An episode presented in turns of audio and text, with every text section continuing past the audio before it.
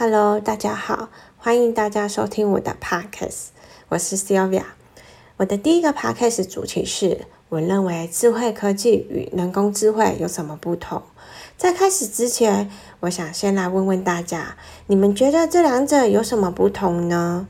不知道你们的想法到时候会不会和我一样，还是有不一样的答案呢？首先，我从人工智慧讲起。我认为人工智慧是使用人类的智慧、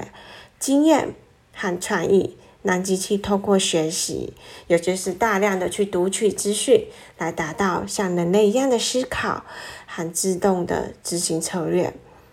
可以分析、解读数据，可以对话，可以下棋等等。而我认为的智慧科技，就是利用各种的科技，那人工智慧其实就包括在里面。来协助人类在面对日常生活的时候，能及时判断决策与解决问题。举一个邵老师在课堂上举的一个成大领药快一通的例子，那我其实我觉得这个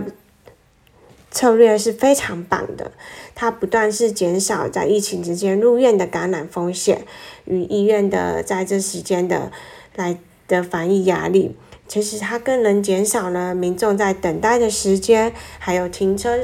的时间成本和停车费用，真的是一个很棒的智慧科技应用。